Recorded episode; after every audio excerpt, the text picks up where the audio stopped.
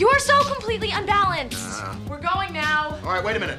No drinking, no drugs, no kissing, no tattoos, no piercings, no ritual animal slaughters of any kind. Oh, God, I'm giving them ideas. Olá e bem-vindos ao episódio número 5 do Não Sei, Pergunta ao Pai, o vosso podcast de e sobre a vida em família, especialmente depois de ter crianças. Ora, como já devem ter visto a imagem do episódio de hoje, aposto que pensaram logo que ia falar do coronavírus. Mas não! Hoje o tema é muito mais sério e perigoso que um vírus com o nome de cerveja. Hoje o tema é.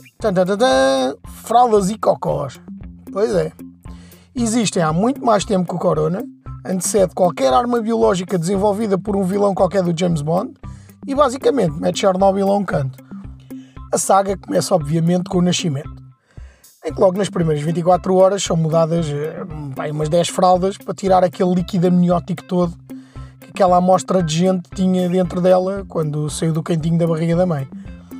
Ora, 10 fraldas são obviamente para os caloiros nisto de ter filhos. A partir do segundo, se forem 3 ou 4, já é muito. Com a experiência, reduz-se consideravelmente o número de fraldas mudadas. Tenho a certeza que isto está cientificamente provado. Não sei bem por quem, mas de certeza que está.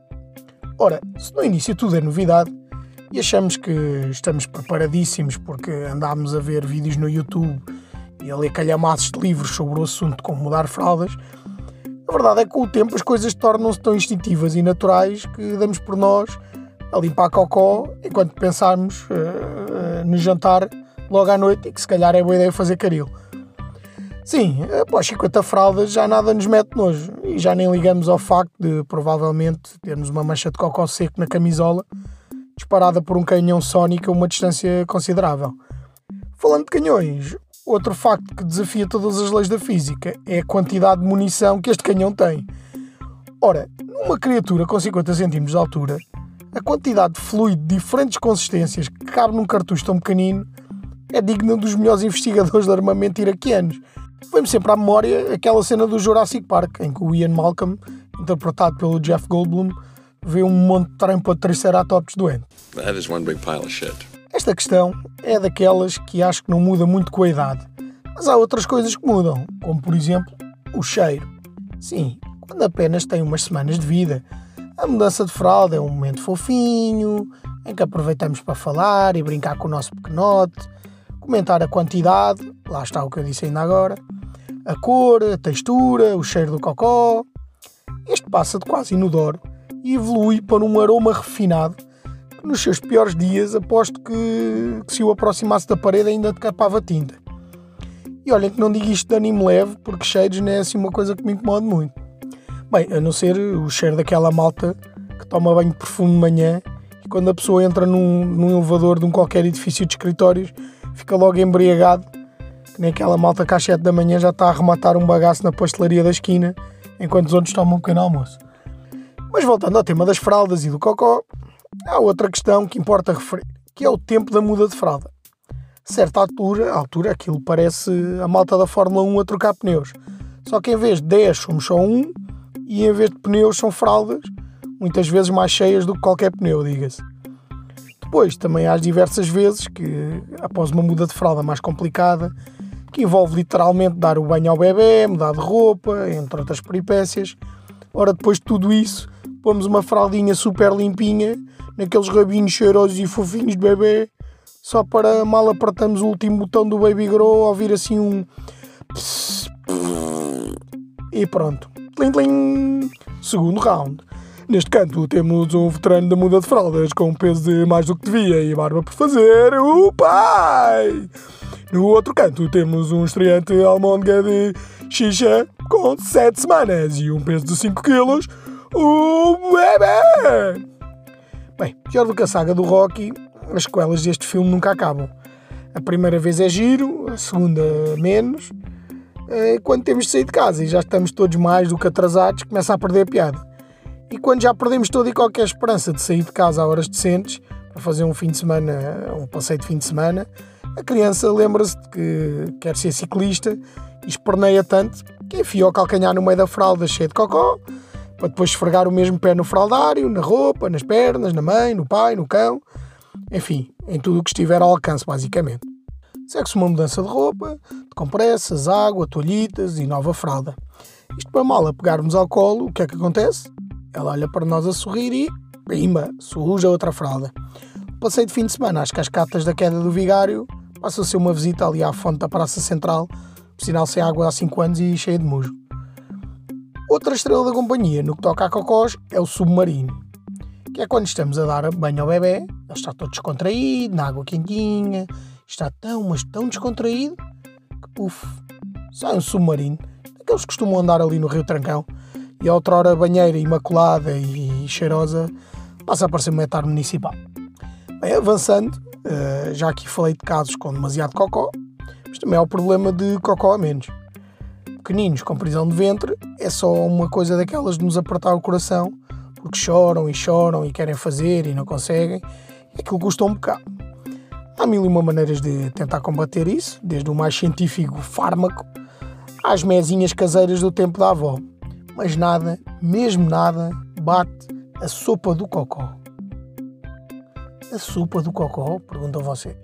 Pois é, meus amigos, a Pandora de todos os intestinos infantis presos, o aria de todos os castelos medievais, o desentupidor de canos de todas as escolas secundárias. A sopa do cocó. E é assim que vamos estrear uma nova rúbrica aqui no Não Sei Pergunta ao Pai, que é No Caldeirão do Pai. Com receitas da mãe. Ora, bem-vindos ao Caldeirão do Pai, que, como já perceberam pelo nome, é com receitas da mãe. Hoje, como disse, vou dar a receita mágica da sopa do cocó. Como podem adivinhar, serve para fazer cocó. Para nós foi um salva-vidas em certos momentos uh, da paternidade e cá vai a, a receita. Batata doce, abóbora, courgette e cebola. É isto, é uma sopa com isto e para nós funcionou maravilhosamente.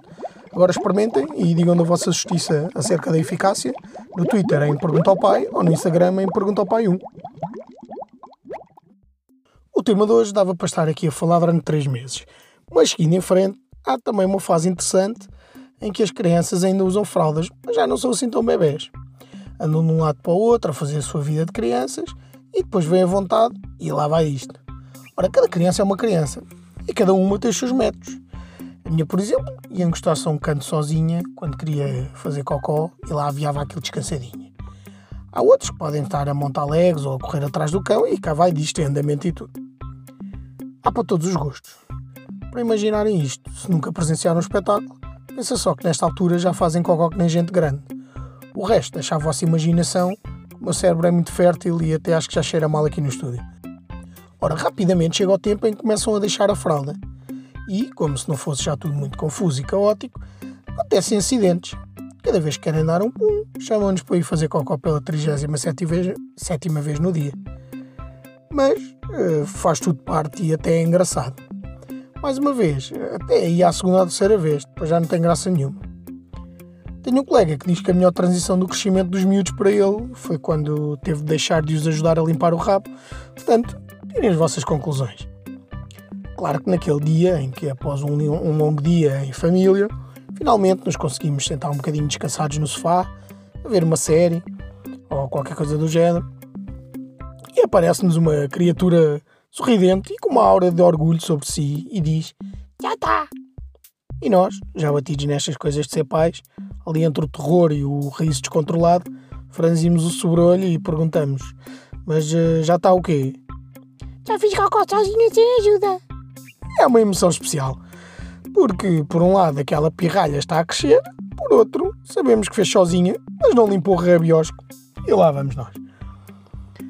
Bem, o episódio já vai longo, uh, por isso quero falar só aqui de mais duas ou três coisas que considero importantes. Uma delas são as casas de banho públicas.